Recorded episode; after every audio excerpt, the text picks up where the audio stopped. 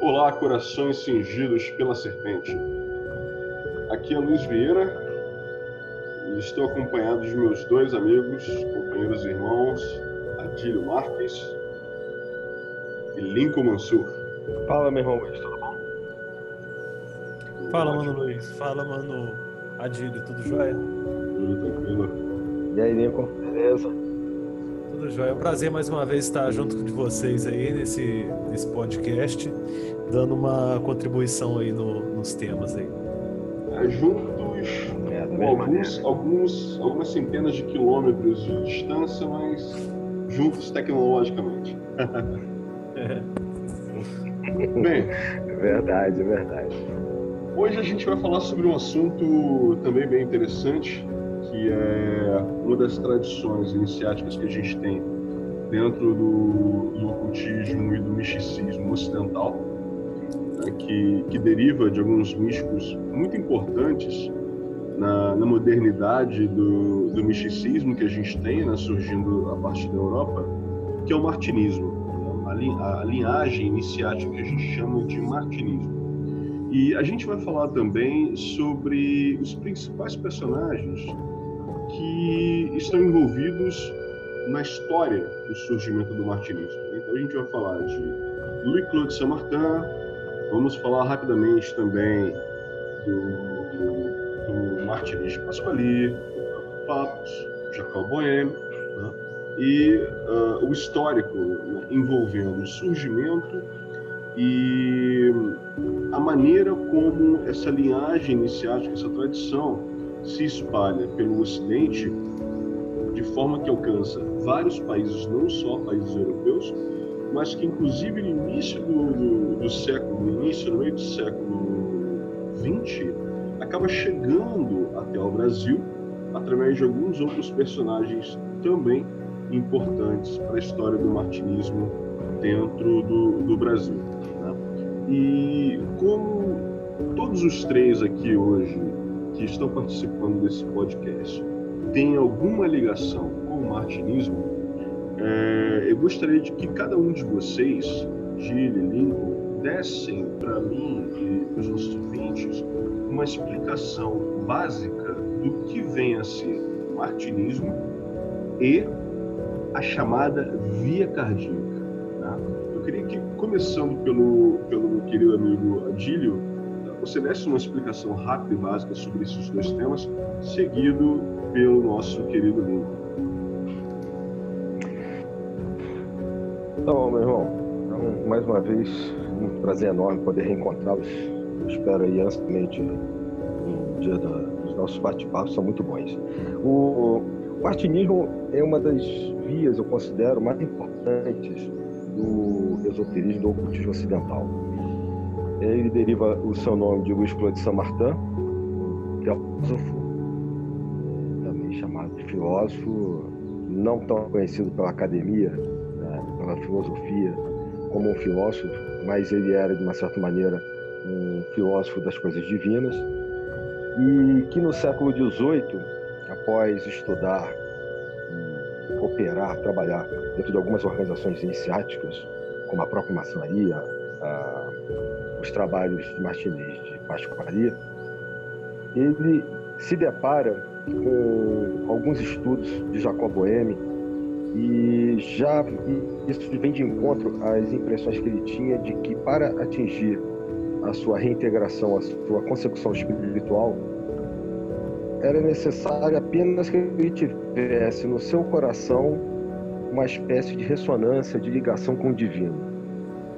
Esse tipo de percepção, que vai chamar também de via cardíaca por causa dessa, dessas frases do discurso de São Martin, dos textos que tratam disso, da via do coração, ele tira muito de Jacob Boehme, também um teósofo, um iluminado eh,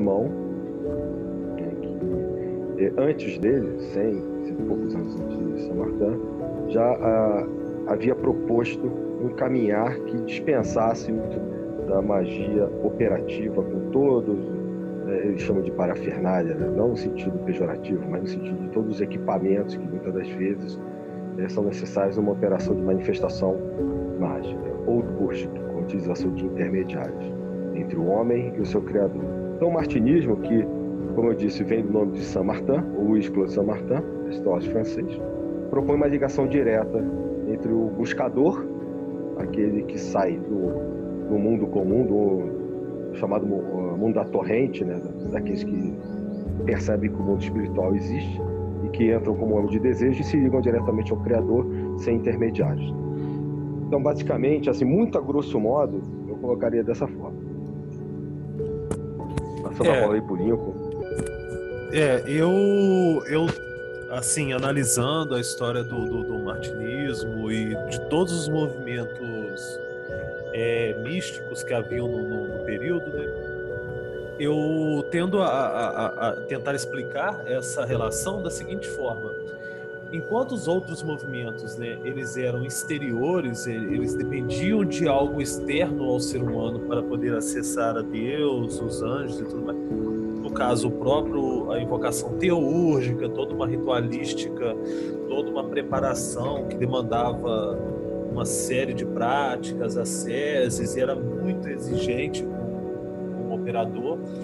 É, um, uma parafernália muito grande que era muito complexa de você conseguir para iniciar um processo de aproximação das, dessas inteligências divinas superiores e tudo mais, o martinismo faz o contrário.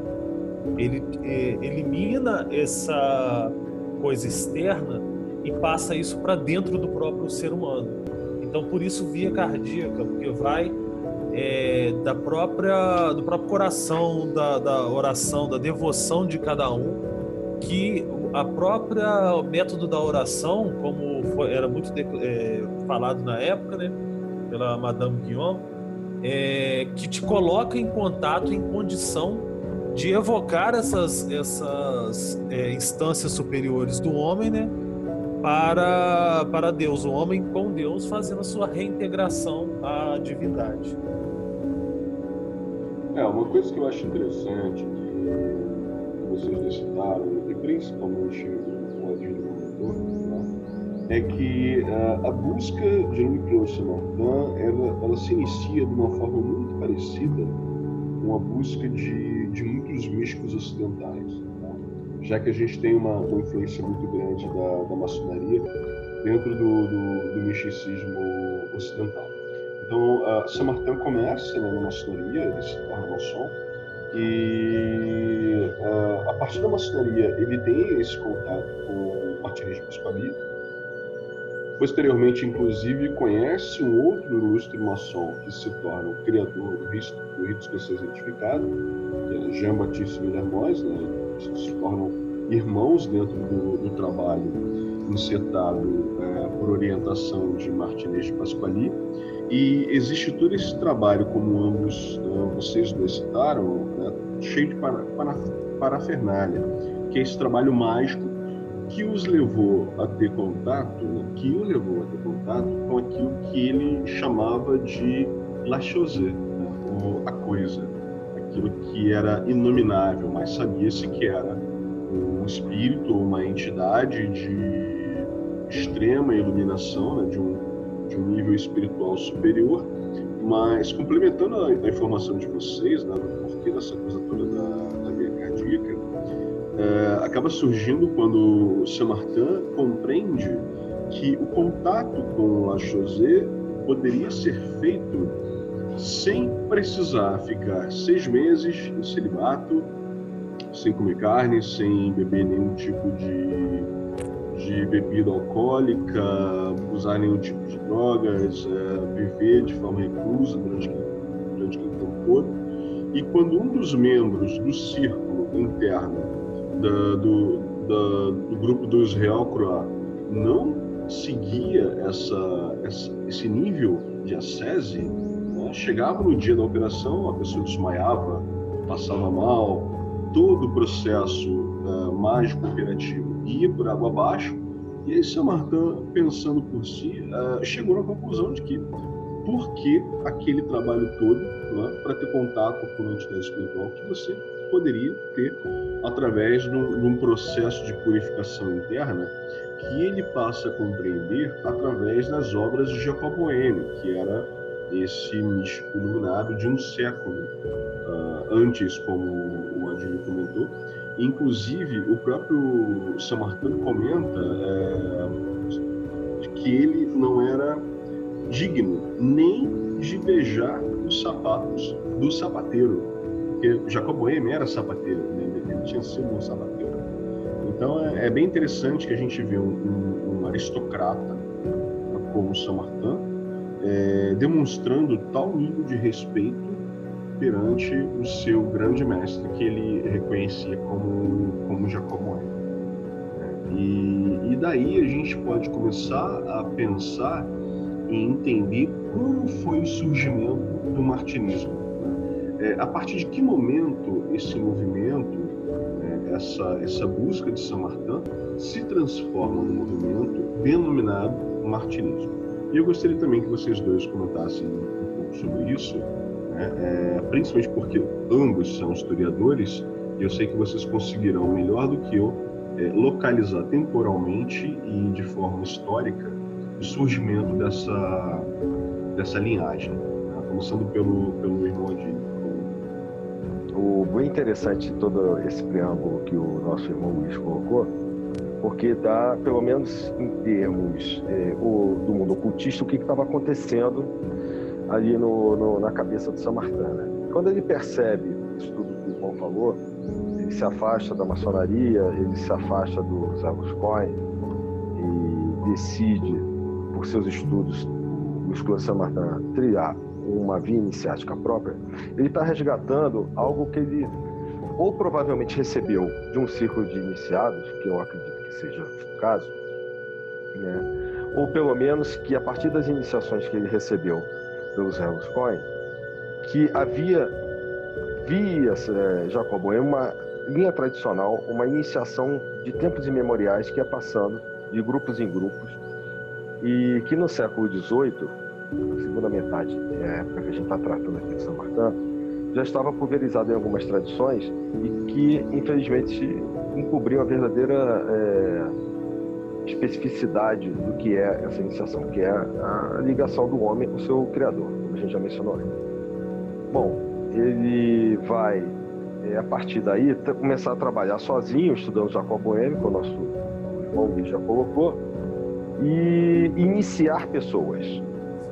Essas pessoas que são iniciadas, elas vão chegar é, ao longo do, do século XIX, essas iniciações vão chegar em duas pessoas que são importantes no surgimento do movimento martinista como a gente conhece hoje, que são o Papus, ou Papi, né, que é um médico francês que vai dar uma formatação, uma é, conformação de ordem como a gente conhece hoje, ordem martinista, a essa iniciação livre que ele recebe, e o Chabozô. Eles dois trocam é, reconhecimentos. Em 1888, numa época em que a França é, estava efervescendo de ordens iniciáticas, a influência do orientalismo, é, uma influência de um colega nosso que é historiador, o Júlio Grau, coloca muito de egiptomania, né, uma influência do Egito muito forte na Europa, isso vai chegar até o Brasil, por exemplo, é, eles acabam fundando, junto com um conselho, que eles chamam de Supremo Conselho de vários iniciados na França, eles acabam conformando, em 1891, o Supremo Conselho da Ordem Martinista. Então, algo que era uma iniciação linear, vamos dizer assim, uma iniciação única, eles colocam em três graus. Primeiro e segundo grau, que são os três graus tradicionais que a própria maçonaria tem, que eles eram ligados, alguns deles eram ligados, de outras ordens, trabalhando com três graus. Como se fosse um primeiro grau de aprendiz, que eles chamam de associado, um, segundo, um grau intermediário, que é o associado iniciado, ou só iniciado, e a iniciação em si, que é uma só, eles colocam como superior incógnito. Como a gente mencionou antes, o São Martin era o filósofo desconhecido, né? o filósofo incógnito entre os teósofos. E a partir daí, com a administração, a presidência do Papa, isso segue até o final do século XIX, e até 1916, que é quando ele vem a falecer no meio da Primeira Guerra Mundial, porque ele era médico, serviu, ficou doente e morre subitamente. E, e depois a administração da ONU continua e vai chegar a, a várias outras ordens que vão partir da, da a partir da Primeira Guerra Mundial. Então, o surgimento da ordem, como a gente conhece, é basicamente em cima de uma linhagem como essa que a gente está colocando aqui. É, o, é basicamente o, o Manad ele resumiu bem o, o tema né, da, da fundação. E lembrando até que a França, tanto no período do, do Saint-Martin, é, tinha já uma produção cultural dentro dessas roças esotéricas grande, a própria maçonaria, o próprio iniciador do São Martin, o Martinez de Pasqualini, tinha sua, sua ordem própria, é, a própria maçonaria estava se formulando enquanto ritos e tudo mais naquele período, e ele acaba é, ou recebendo ou fazendo a sua própria estrutura de, de, de pensamento. O interessante é, é que ele, o, o, mais, assim, acho que o foco mais importante mesmo do Samartã nesse período é esse deslocamento que ele faz né, da, da, da, do que era exterior para o interno, que é o, cada um que é responsável pela, pela sua reintegração. E essa, essa iniciação que ele passa é, que ele faz, ela vai seguindo caminhos, em alguns casos dentro da própria França, é, em outros eles vão até a Rússia, né, e, e retornam posteriormente é, com a com o, o, próprio Papos e o Chambozô, é, formulando a estrutura como a gente conhece hoje da, da ordem martinista enquanto tal. Né?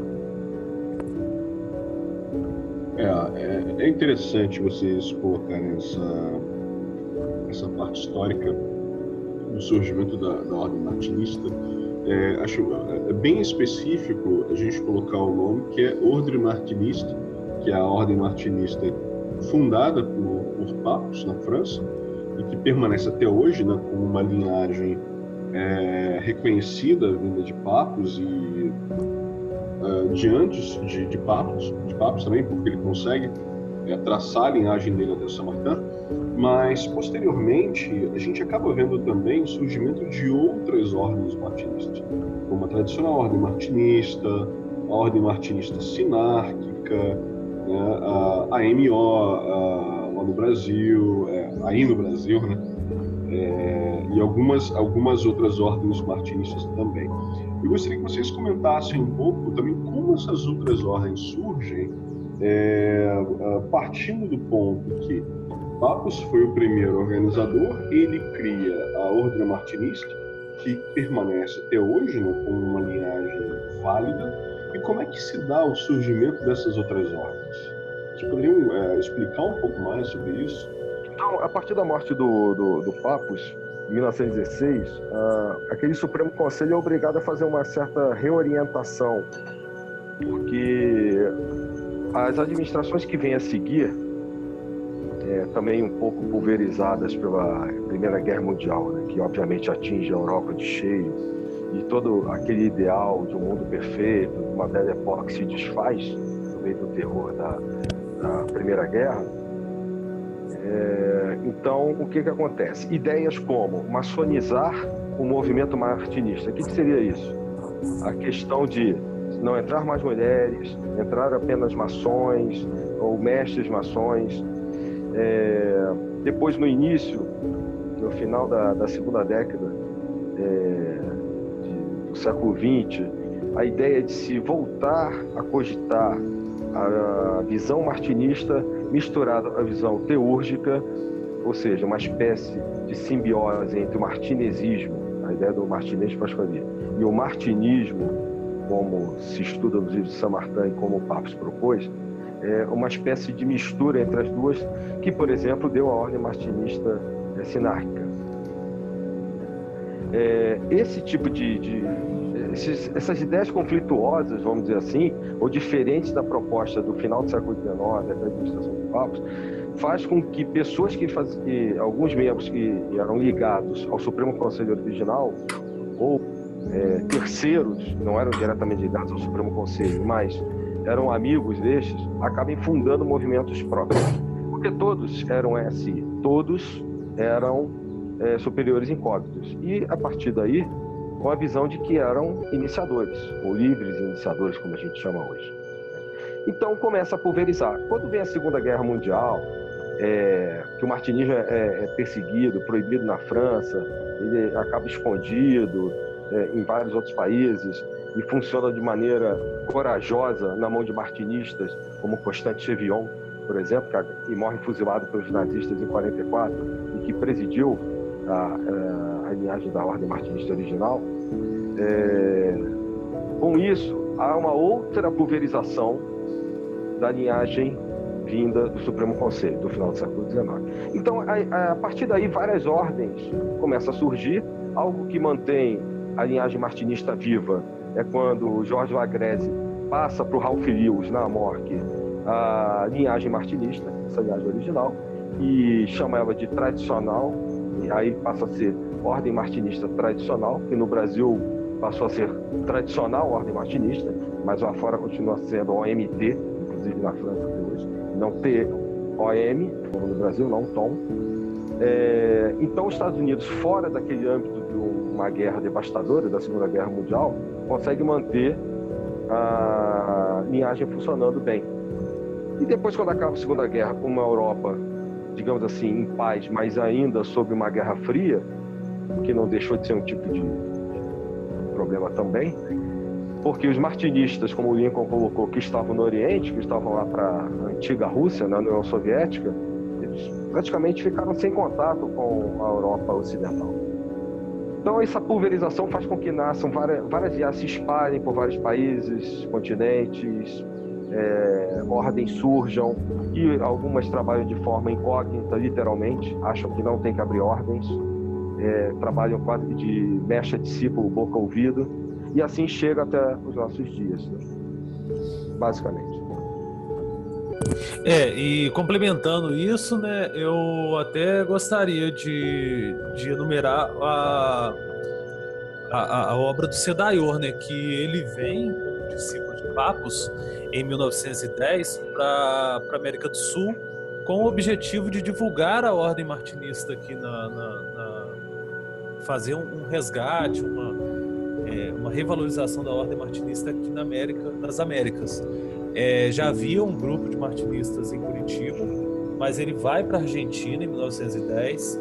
É, ele era músico, fundou escolas de música, etc. Então, em 1919, ele escreve um livro, As Leis de Vaiu, sua principal obra, e funda a, a Igreja Expectante e começa a ter contato com esses grupos é, martinistas aqui, inclusive no Brasil. Em 24 ele vem para o Brasil nessa divulgação ele encontra Dário Veloso, do Instituto Neopitagórico, e começa a fazer a divulgação de todas essas ordens aqui. O filho dele, o seu, que depois veio a ser conhecido como Sivananda, ele foi à Europa, recebeu as iniciações, continuou a, a divulgação de seu pai com a ordem martinista também, e com a, a outras ordens esotéricas que ele trazia de iniciação aí. Então, no Brasil, ele faz essa, esse fluxo, né, vindo de, também pela essa linhagem do Papos e pela Tom também, né, pela tradicional ordem martinista e por outros meios. É, é, é interessante isso que o Manuel colocou e é importantíssimo, né? Mostrar que também isso chega no Brasil, o Brasil não está fora desse cenário todo que a gente coloca.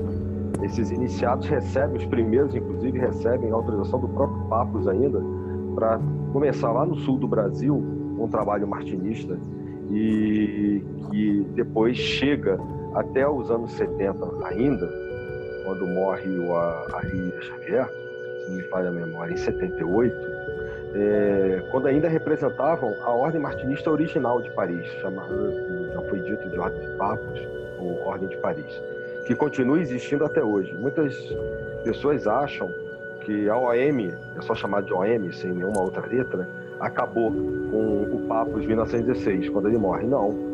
Ela continuou, é, e, claro, com interrupções por causa das guerras, mas o Philip Ancos, o filho do Papos, ele dá seguimento, ao, consegue dar seguimento ao trabalho entre os anos 50 e 60 da OM, e a OM funciona ininterruptamente até hoje. E alguns desses personagens que ele colocou é, são representantes da, dessa ordem martinista original no Brasil.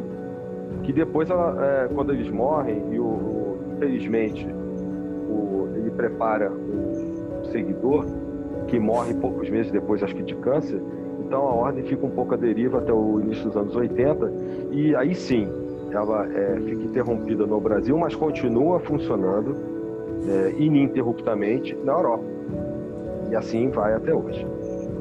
É, inclusive, só para só complementar, o, o próprio Sevananda ele funda ordens de inspiração martinista, é, embora ele tinha né, a, a, iniciação martinista e tinha autorização de Paris, do Papos, inclusive o Papos era padrinho dele, se eu não me engano, de batismo.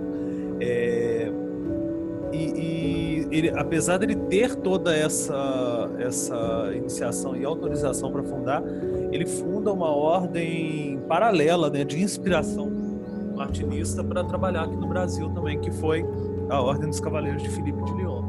É, sendo que o Filipe de Lyon era uma da, um dos mestres né, do, do Papos e que ele acabou dando uma ênfase muito grande por ele por, pela sua própria história de vida e de curas que ele praticava e tudo mais. É, o Felipe Lyon é um personagem importantíssimo. Foi bom você tocar porque a gente é, falou do, de alguns aí, né, o próprio Jacobo Henry, Martinez, mas o Felipe Lyon é um dos inspiradores do Papos e nunca foi de ordem nenhuma. Ele era um mago, um taumaturgo por natureza, por si mesmo. Ele nunca participou de. Ah, ele era martinista. Ele era em essência espiritual, mas ele não era da OM, por exemplo. E, assim, é importante ressaltar que muitas dessas linhagens que se dizem hoje, agora fazendo um salto no que o Nico falou, ah, nós somos representantes da ordem de Filipe de Lyon, e não são. Da mesma maneira que tem muitas pessoas que se dizem representantes da ordem martinista Brasil afora e que não são. É, nesse caso do, os Cavaleiros de Filipe de Lyon, que fundado pelo Sevananda, só levou o nome mesmo, né? Eles defendiam o ideal dito pelo, pelo Filipe de Lyon, não necessariamente decretando uma linhagem direta e etc. Tal como muitos hoje fazem, né? Que a gente sabe. É aí.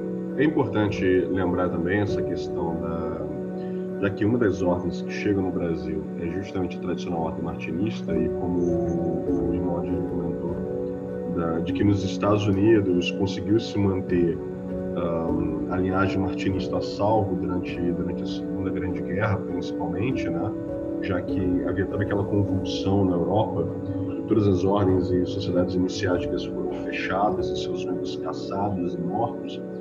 É, é interessante a gente lembrar, porque nessa época a, a MORC, né, a antiga Ordem Rosa Cruz, uh, tinha já uma estrutura muito bem definida, muito bem organizada, e foi justamente isso que possibilitou que o Spencer Lewis, uh, depois de receber a iniciação através do Augustin Chabozot, né, que troca a iniciação com uh, décadas antes, uh, desse prosseguimento ao trabalho da Ordem Martinista através da tradicional Ordem Martinista, ou Ordem Martinista tradicional, como era chamada lá fora, e que eu acho que foi a linhagem martinista que mais se propagou no Brasil.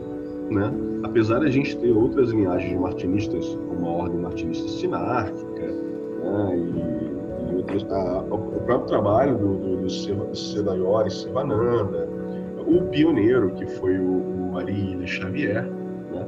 mas a que realmente se popularizou mais foi a tradicional Ordem Martinista, até pela quantidade de membros que a MORC já tinha no Brasil, né? o, que, o que possibilita que muito mais, muito mais pessoas tenham contato com essa linhagem iniciática, inclusive através dos livros do Saint-Martin, que a, a Biblioteca Rosa Cruz foi a primeira a lançar em português, se eu não estou enganado. Inclusive o próprio livro, da, o único livro né, escrito, é, ditado por Martinez de Pasquali, até hoje no Brasil, é editado ainda pela, pela Mork. Né? A gente só consegue comprar através da, da, da própria Mork, apesar de ser aberto para qualquer pessoa. Né? Mas é interessante a gente ver uma, uma ordem iniciática como essa, ainda se esforçando para poder manter esse, esse conhecimento aberto. Né? E um outro ponto que é interessante também é perceber que, mesmo ainda com essas ordens martinistas funcionando, né? a, gente, a gente já tem hoje no Brasil, desde já alguns anos atrás, a ordem martinista funcionando a, a pleno vapor novamente. Já haviam tido tentativas anteriores, mas agora já, uh, já existe realmente o Círculo Martinista uh, funcionando no, Rio de Janeiro, em breve em outros estados também, com o reconhecimento da Europa, inclusive com contato direto né, com, com a Europa.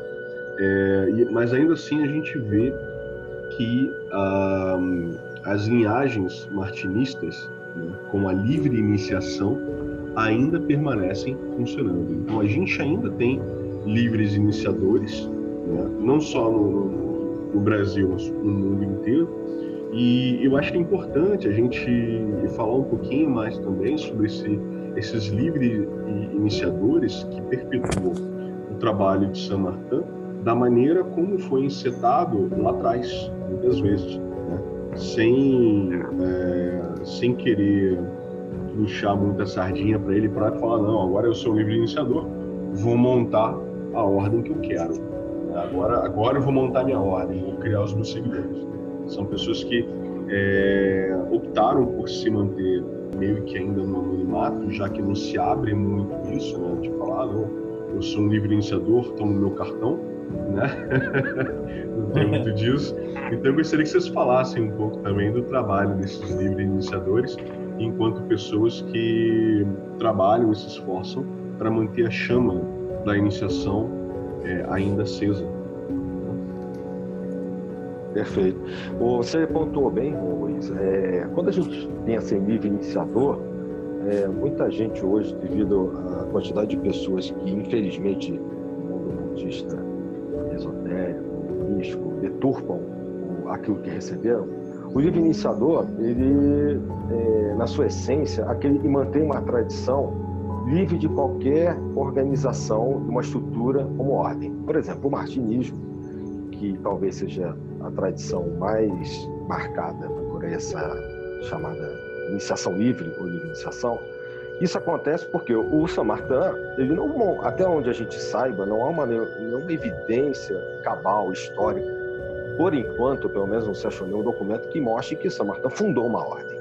Quem dá a estrutura de ordem à iniciação martinista é o Papus, já no final do século XIX. Né? O Saint Martin morre em 1803 e, o Supremo Conselho ele só termina de se estabelecer em 1891, ou seja, daí 88 anos mais ou menos né, é, de diferença. E por quê? Era uma outra época, a, a, presença da maçonaria era muito marcada, a maçonaria dá essa conotação de estrutura a, a esse pensamento é, místico, iniciático, e funcionou bem, muito bem.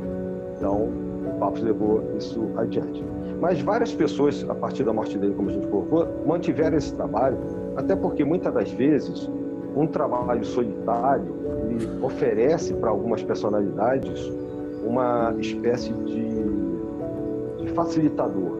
É, algumas pessoas não conseguem trabalhar em organizações fazendo rituais ou trabalhos coletivos, como, por exemplo, as ordens iniciáticas é, propõem, em geral.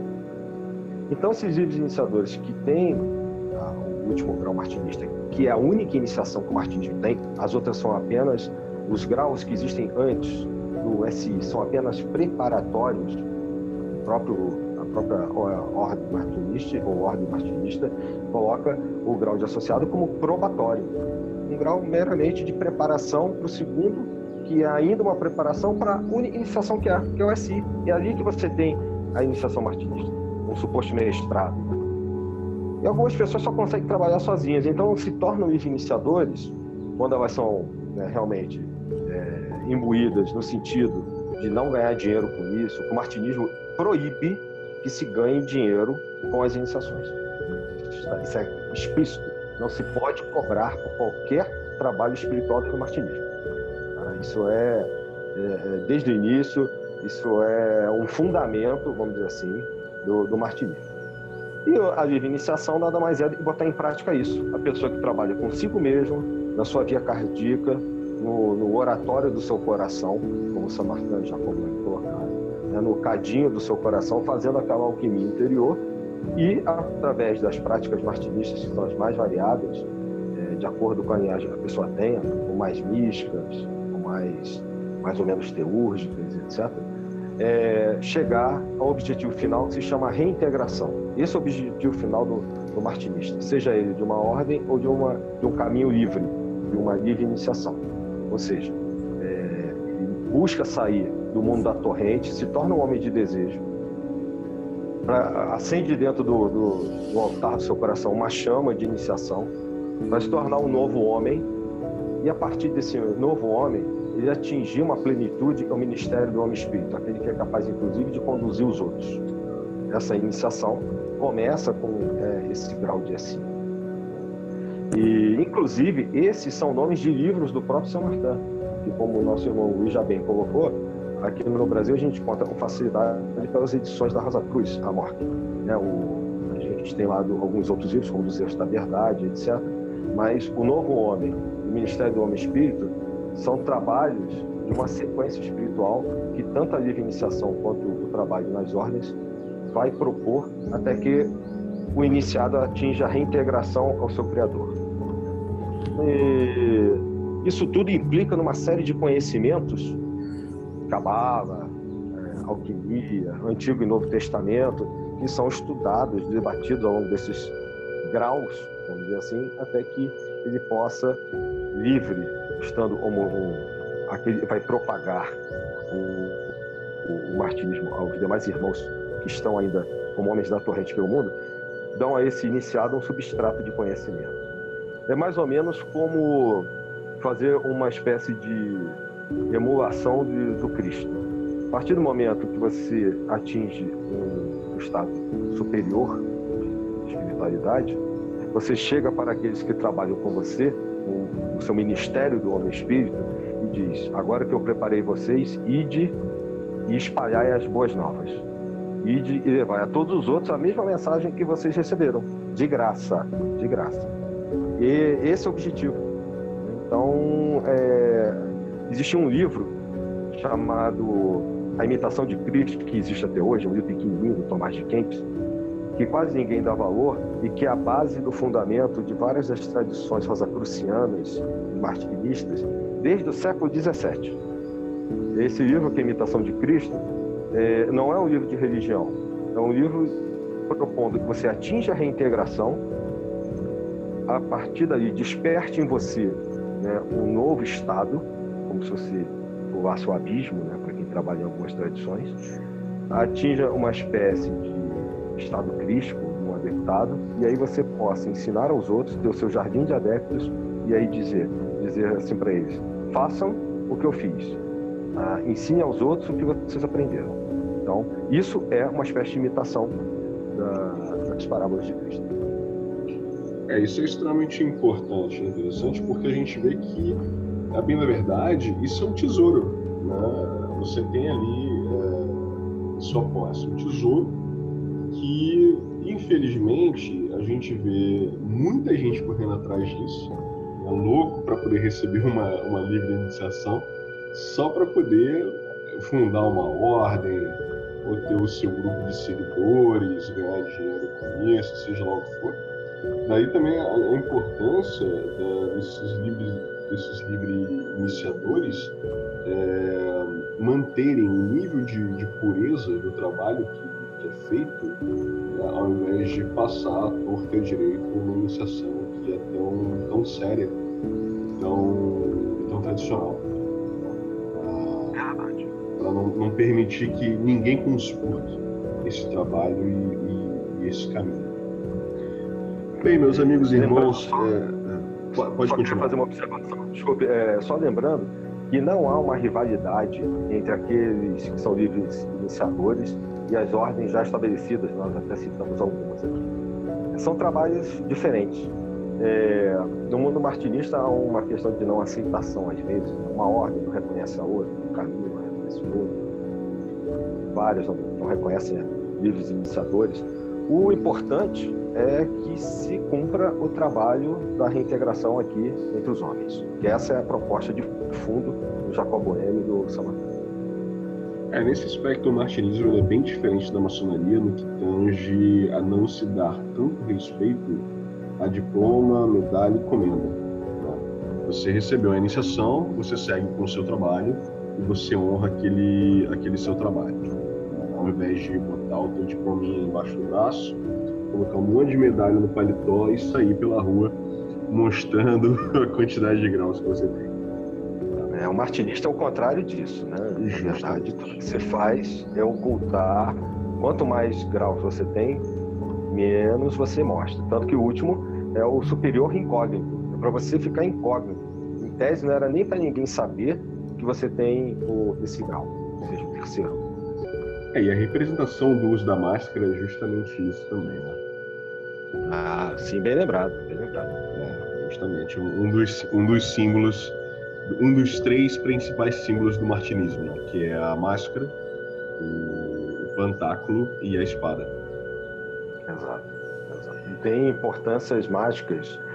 Só um detalhe: o fato de um, uma linhagem martinista ser menos teúrico, mais mística do que outras, não faz com que todos os símbolos percam o seu valor esotérico mágico. Eles continuam com a mesma força de proteção, de, de tornar a pessoa incógnita, de, de poder de iniciação que qualquer tradição ou ordem mais estruturada de cunho teúrgico tenha. Verdade, verdade. É, meus irmãos, a gente já ultrapassou um pouco o tempo aqui que a gente tenta prever de meia hora, a gente já ultrapassou aí, eu acho que já foi mais de 40 minutos. E gostaria de agradecer a presença de vocês mais uma vez, a gente poder discutir esse tema tão, tão interessante, tão importante. E eu espero vê-los novamente no nosso próximo podcast. E caso vocês tenham mais alguma mensagem, mais algum recado para deixar para os nossos ouvintes, sintam-se à vontade. É, queria só agradecer aí, pô, muito bom bater esse papo com vocês e espero que esse do martinismo, assim como os outros programas, possam contribuir para o interesse né, das pessoas, para os buscadores, é, aqueles que, por exemplo, não tenham tido ainda contato com o martinismo, gnosticismo também, possam entender um pouco mais como funciona e facilitar que essas pessoas cheguem onde buscam. Isso aí, um abração para vocês. É, eu só gostaria de agradecer mais uma vez a oportunidade, né? E, e parabenizar pelo, pela iniciativa que, de divulgação né, de, um, de uma série de, de trabalhos que no Brasil muitas pessoas podem não, não ter conhecimento e tudo mais, né? É verdade. Bem, mais uma vez, obrigado e espero vê-los novamente na próxima. Forte abraço a todos. Um abraço. Valeu, um abração.